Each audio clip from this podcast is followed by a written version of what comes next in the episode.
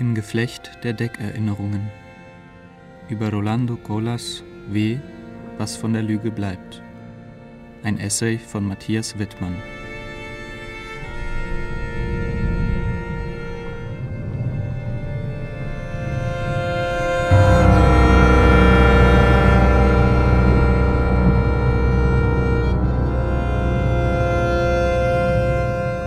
Erinnerung begreift sich nicht zu Ende, hat die österreichische Schriftstellerin Ilse Eichinger einmal in ihrer autobiografischen Essaysammlung Film und Verhängnis notiert, in der sie ihr Leben über die Laufbilder des Kinos zu begreifen sucht. Erinnerung begreift sich deshalb nicht zu Ende, weil sie keine zufriedenstellende Schlusseinstellung, keinen Final Take finden kann. Weil sie nicht aufhören kann, in ständig neuen Anläufen und medialen Umwegen um Form, Fassung und Bestätigung zu ringen. Benjamin Wilkamirskis Erinnerungen suchten Bestätigung und wurden als Lügen entlarvt. Sein Name, ein Deckname, steht mittlerweile nicht nur für einen Einzelfall, sondern für ein Syndrom, das Wilkamirski-Syndrom. Es geht um erfundene Erinnerung. Wobei hier zugleich ein Dilemma deutlich wird. Wo lässt sich wenn es um Erinnerung geht, die Grenze zwischen Fiktion und Authentizität einziehen? Sind nicht genau genommen alle Erinnerungen aus zweiter Hand, Produkte von gegenwärtigen Impulsstrukturen, zu denen eben auch mediale Strukturierungen, Film, Fotografie etc. gehören? Diese Instabilität unterscheidet das Schreiben der Erinnerung, die Mnemographie, von der Historiographie, auch wenn sich beide ergänzen oder durchkreuzen können. An beiden Graphien schreiben die Medien gehörig mit. Nun hat der Pseudologe Benjamin Wilkamirski nicht nur Lügengeschichten als vermeintlich authentische Erinnerungen aufgetischt, er hat sich das Überleben anderer Menschen als Erinnerung angeeignet. Das macht ihn aus der Perspektive vieler zu einem Erinnerungsvampir, einer Art Mnemo-Snatcher. Going Victim vermittels Appropriation. Wilkamirski hat sich aus verschiedenen Quellen Büchern, Fotografien, Filmen, Begegnungen, Recherchen vor Ort, Pseudo-Erinnerungen an eine jüdische Kindheit in Riga zusammennotiert und sich als Überlebender der KZs Majdanek und Auschwitz dargestellt, samt Waisenhausaufenthalt in Krakau nach der Befreiung aus dem Vernichtungslager. In Wirklichkeit wurde Wilkamirski 1941 in Biel in der Schweiz geboren, als uneheliches Kind Bruno Grosjean, der später adoptionsbedingt zu Bruno Dösseker wurde. Die erste Geschichte beginnt im Judenviertel von Riga. Hier wird Benjamin 1939 als jüngstes von fünf Geschwistern geboren. Zu dieser Zeit leben über 40.000 jüdische Menschen in Riga. Es gibt ein jüdisches Theater und drei jüdische Tageszeitungen.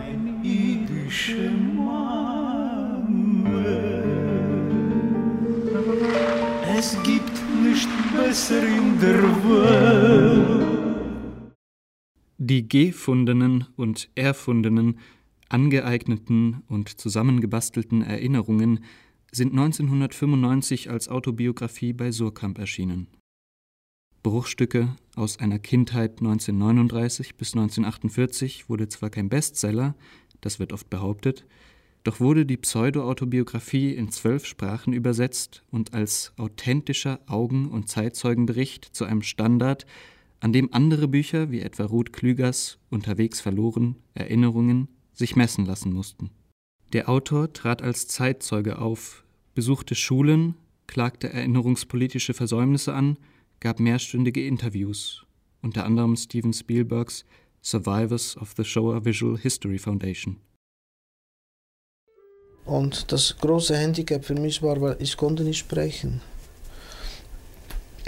Ich habe irgendwann schon in Majdanek äh, Stimme verloren. Ich habe meinen Klang von meiner Stimme nicht gekannt. Ich habe mir Sprache nur ausgedacht, wie ich sprechen würde, auch von dem, was ich gehört habe. Also Sprache war für mich nur ein, eine Fantasie.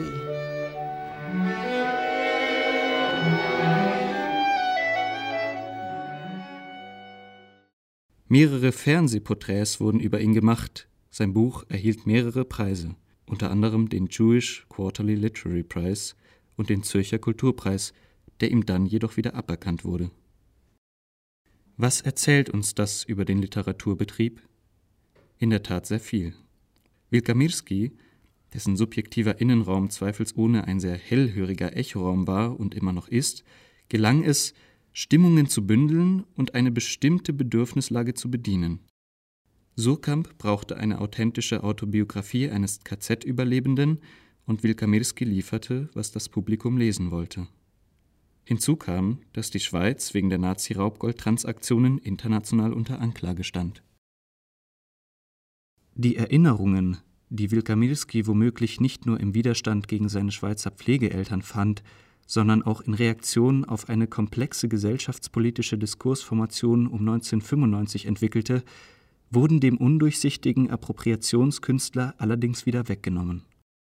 Es war der Schweizer Autor und Journalist Daniel Gansfried, ein Sohn Überlebender der Shoah, der Verdacht schöpfte und den Betrug in Kooperation mit anderen Prüfstellen überzeugend nachweisen konnte.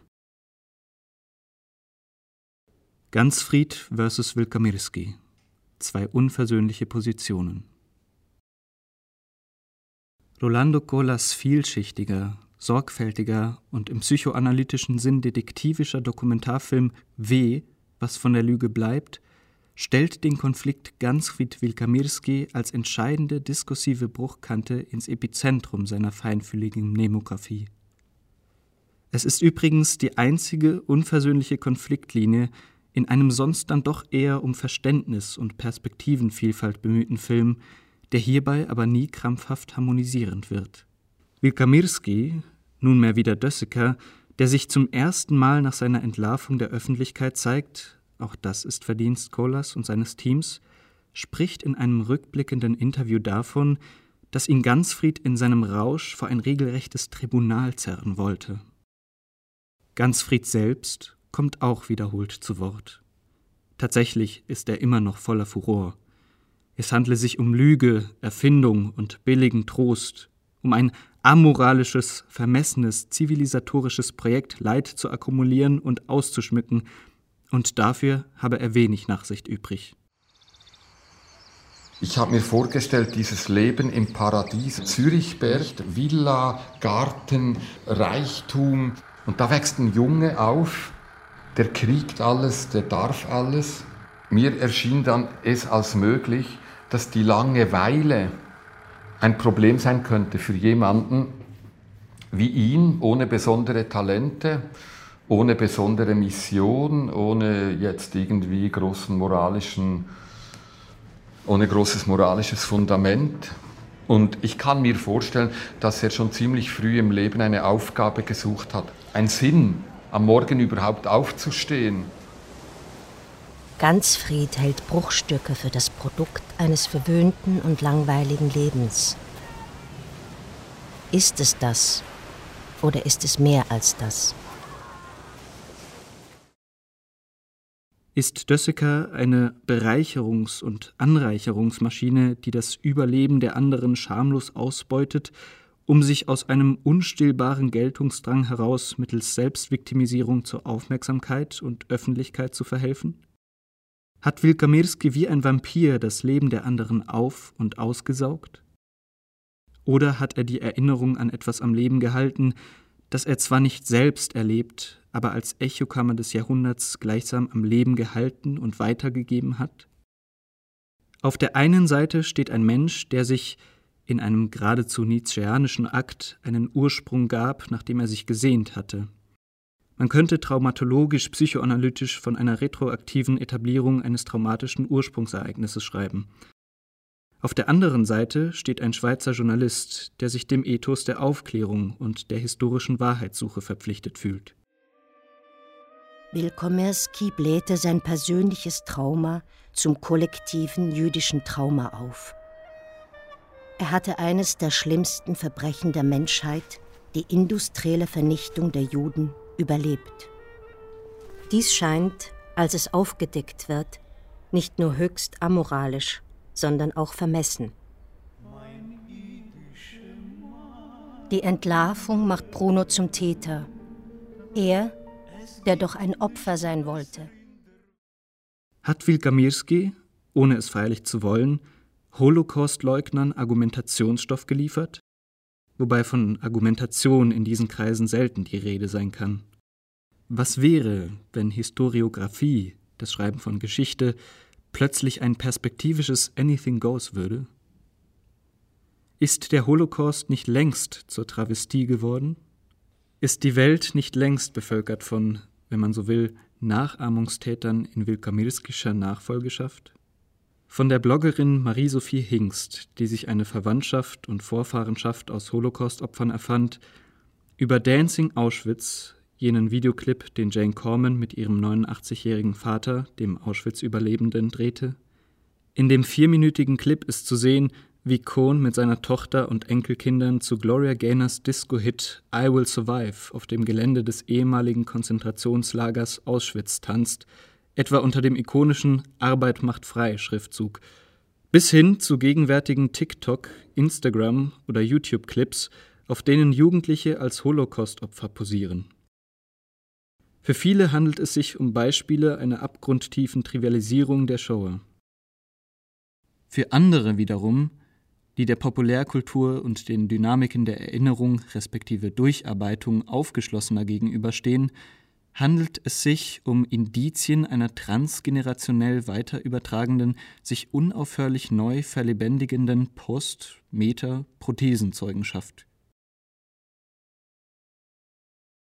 Entwicklerbad für Erinnerungsbilder Gollers geduldiger, sorgfältig recherchierter und besonnen, manchmal vielleicht etwas zu langsam erzählte Film adressiert diese Fragen, Aspekte und neuralgischen Punkte eher mikroskopisch als makroskopisch. Ausgangspunkt sind keine großen gesamtgesellschaftlichen Erinnerungs-, Diskursmassive samt Erosionen. Ausgangspunkt und Gedächtnisstätte ist ganz konkret der zunehmend beeinträchtigte Körper Dössekers. Er leidet an einer Nervenkrankheit, einem Zerfall der taktilen Nerven in den Extremitäten, welcher irgendwann die Empfindungsfähigkeit seines ganzen Körpers angreifen wird. Immer wieder ist Dösseker im Bad zu sehen. Es ist Winter, das Wasser des Beckens dampft, die Kamera filmt Dössekers Körper halb über, halb unter dem Wasser, als multiple Persönlichkeit und Gestaltenwandler. Es handelt sich um eine Therme bei Padua in Norditalien. Der Ort wird zu einer Leitmetapher des Films, das Wasser des Schwimmbeckens zu einem Rehabilitations- und Entwicklerbad für Erinnerungsbilder. Während sich die Empfindungsfähigkeit Dössekers gleichsam zurückzieht, greift der Film in mehreren Anläufen und fünf Kapiteln von diesem Körper qua Gedächtnisstätte aus, um entlang von Interviews und Archivmaterial sein Leben in verschiedene Leben zu zerlegen. In jedem Kapitel beginnt Dössekers respektive Wilkamirskis Leben neu und anderswo. In Riga, in Krakau, in Biel, bei dem polnischen Bauernhof, in dem er sich angeblich versteckt hielt, wobei er Versatzstücke eines Schweizer Bauernhofs im Imaginären gleichsam nach Polen übersiedelte und dort neu zusammensetzte, in der Schweiz bei seiner verlorenen Mutter, die in die psychiatrische Klinik eingeliefert wurde, bei der tobsüchtigen ersten Adoptivmutter oder den wohlhabenden Zürcher Pflegeeltern, bei dem Physik- und Klarinettenstudium, bei der Veröffentlichung seiner Autobiografie oder, zuvor noch, bei seinen Rechercheunternehmungen, unter anderem in Krakau, seinen Wiederbegegnungen mit teilweise echten, teilweise falschen Zeitzeugen, seinem Kontakt zu der Geigerin Wanda Wilkamirska, deren Namen er übernahm, seiner Suche nach dem abwesenden Vater wobei sich dann tatsächlich ein jüdischer Vater einbildete, in ihm seinen verlorenen Sohn gefunden zu haben.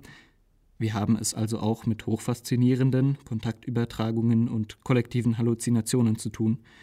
Bei der Entlarvung durch Gansfried, Dössekers Exkommunikation aus der Gemeinschaft der Holocaust-Überlebenden und seinem Weiterleben, weiter festhalten daran, Jude zu sein, auch wenn er in den Interviews nun doch manchmal zugibt, Fehlerinnerungen aufgesessen zu sein, an die er jedoch selbst glaubte, die also nie intentional erfunden waren, um andere zu betrügen. Vielleicht hätte er die Autobiografie doch besser als Fiktion veröffentlichen sollen, meint er. W oder D, das weiß man manchmal nicht so genau. Deckerinnern. Die Erfahrungsschichten, Erinnerungsaspekte und Beweggründe, auf die der Film im Zuge seiner Investigationen im Mikroskopischen der Bruchstücke von Dössekers multiplen Leben stößt, ergeben zusammengenommen ein sich ständig neu zusammensetzendes Kaleidoskop, das heißt Gedächtnis. Die spiralförmige Mnemographie des Films, die immer wieder zum Ausgangspunkt, das heißt zur Abano-Therme bei Padua in Norditalien und Wilkomirskis körperlichem Schwebezustand zurückkehrt, folgt einer stark psychoanalytisch aufgeladenen Traumaauffassung, nach der das Trauma dasjenige ist, was unerinnerbar, nicht narrativierbar, nicht in eine symbolische Ordnung integrierbar bleibt, aber im Körpergedächtnis weiter insistiert und unerschöpflicher Motor der Produktion von Deckerinnerungen bleibt. Deckerinnerungen sind Erinnerungen, in denen das Unerinnerbare eine verstellte Form findet und in dieser Form insistieren darf, wie es bei Sigmund Freud 1899 in seinem Text über Deckerinnerungen heißt. Deckerinnerungen werden nach den Regeln von Symbolbildung, Verdichtung und Verschiebung mittels Kontiguitätsassoziation produziert, um andere Signifikanzzentren zu verbergen. Ein gewisses Erlebnis der Kinderzeit kommt zur Geltung im Gedächtnis, nicht etwa weil es selbst Gold ist, sondern weil es bei Gold gelegen ist. Es sieht so aus, schreibt Freud, als wäre hier eine Kindheitserinnerungsspur zu einer späteren Erweckungszeit ins Plastische und Visuelle rückübersetzt worden. Von einer Reproduktion aber des ursprünglichen Erlebnisses ist uns niemals etwas zum Bewusstsein gekommen. Es geht somit um Vergangenheiten, die wie die Urszene des elterlichen Koitus nie als gegenwärtig erlebt, in ihrer Bedeutung nicht hin und ausreichend erfasst werden konnten und in ihrer ursprünglichen Form auch nicht mehr repräsentierbar sind. Erinnern wird somit zur Entwicklung und Kombination von Bildstücken, zu einer Montagearbeit. Spätestens hier wird deutlich, warum das Deckerinnern auch als Modell für die filmische Erfahrungslogik fungieren kann. Deckerinnerungen, Screen Memories, Souvenir Écran, sind ein Schirm, Screen, der zugleich zeigt wie abschirmt. To screen means to screen. Hervorhebenswert ist zudem, dass sich die Deckerinnerungen als Produkt von Kräfteverhältnissen und Widerständen, Konflikten und Kompromissbildungen bilden. Als Falt- und Verdichtungsfigur synchronisieren sie mehrere Zeitmomente und destruieren somit die Koordinaten eines linearen Zeitlichkeitsmodells. Wiederholt formuliert Freud Zweifel, ob es jemals möglich ist, die primären Zeichen in diesem Palimpsest aus Erinnerungsschichten zu bergen. Wenn er sogar so weit geht und vermutet, dass wir Erinnerungen weniger aus der Kindheit haben, sondern nur an die Kindheit, dass Erinnerungen im Moment des Erinnerns allererst produziert werden, dann existieren hier zahlreiche Konvergenzen mit aktuellen neurobiologischen Einsichten in die situative Bahnung von Erinnerungen. Wir waren vier oder fünf Knaben in einem Versteck. Die anderen bedrängten mich. Was siehst du?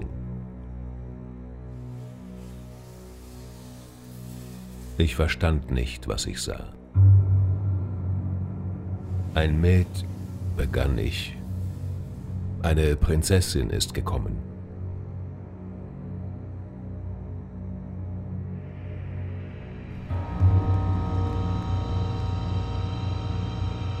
Sie muss tanzen.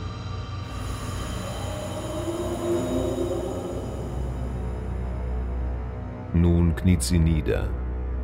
Sie ist müde geworden. Jetzt ist ihr Kleid ganz in leuchtendes Rot verwandelt. Ich wollte ablenken von dem, was ich sah. Die Lüge war die einzige Möglichkeit zu erzählen, was draußen wirklich geschah.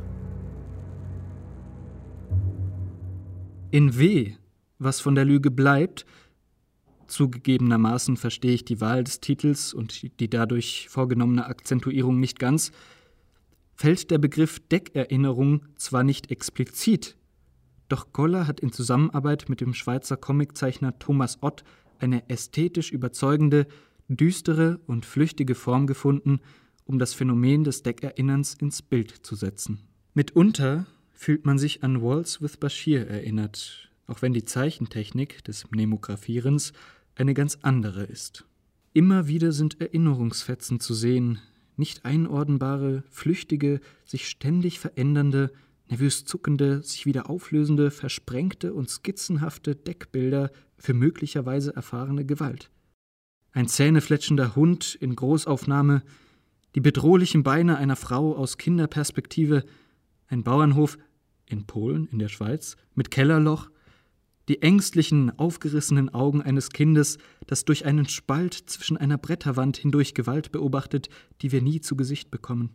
Im Stil einer Schabkartontechnik kratzen die raumzeitlich nicht genau verortbaren, ortlosen Erinnerungsfetzen also buchstäblich an unserem Wahrnehmungsbewusstsein, Erinnerungsfetzen, die in verschiedenen Kulissen wiederkehren und Stellvertreter für jene Bilder, Nachbilder, nachträglich gebildete Bilder sind, die Wilkamirski in die Blackbox des Unerinnerbaren investiert.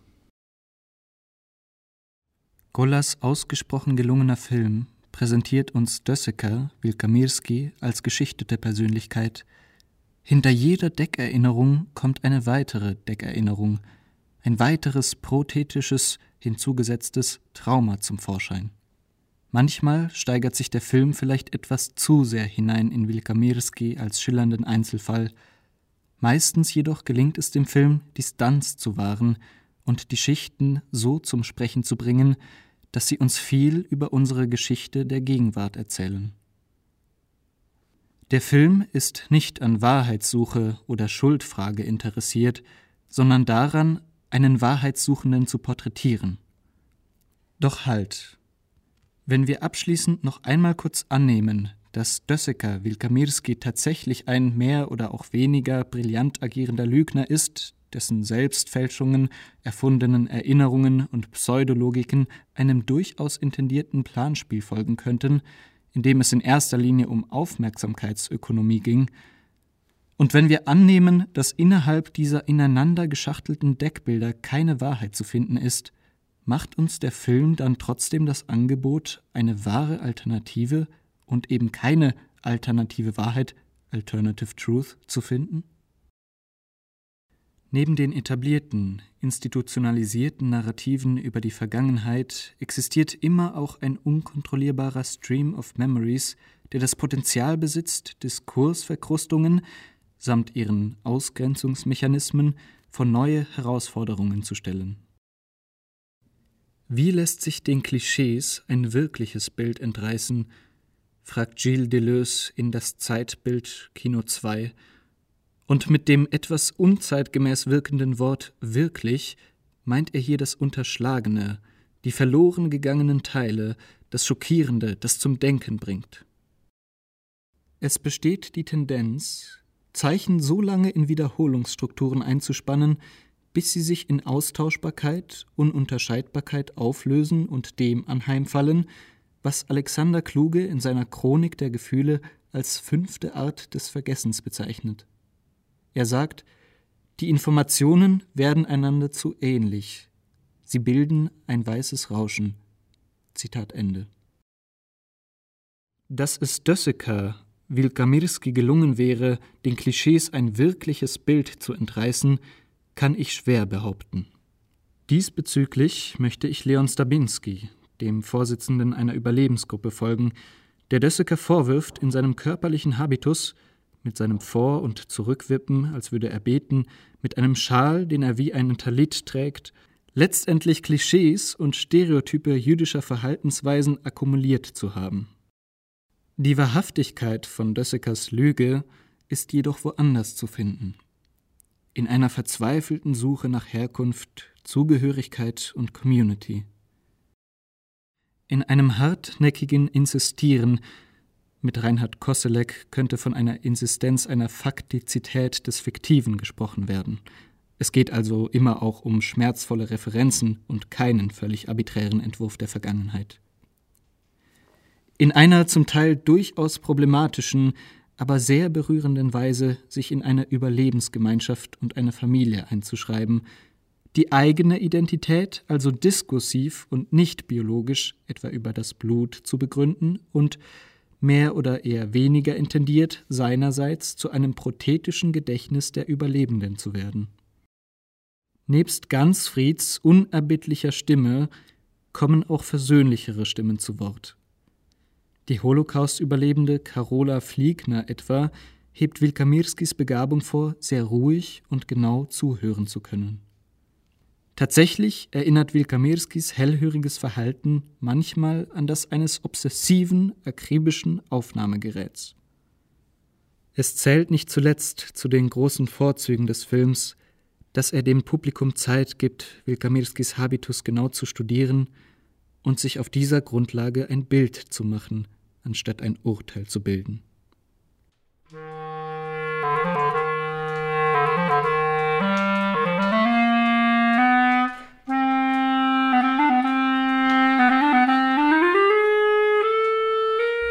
Im Geflecht der Deckerinnerungen über Rolando Colas W.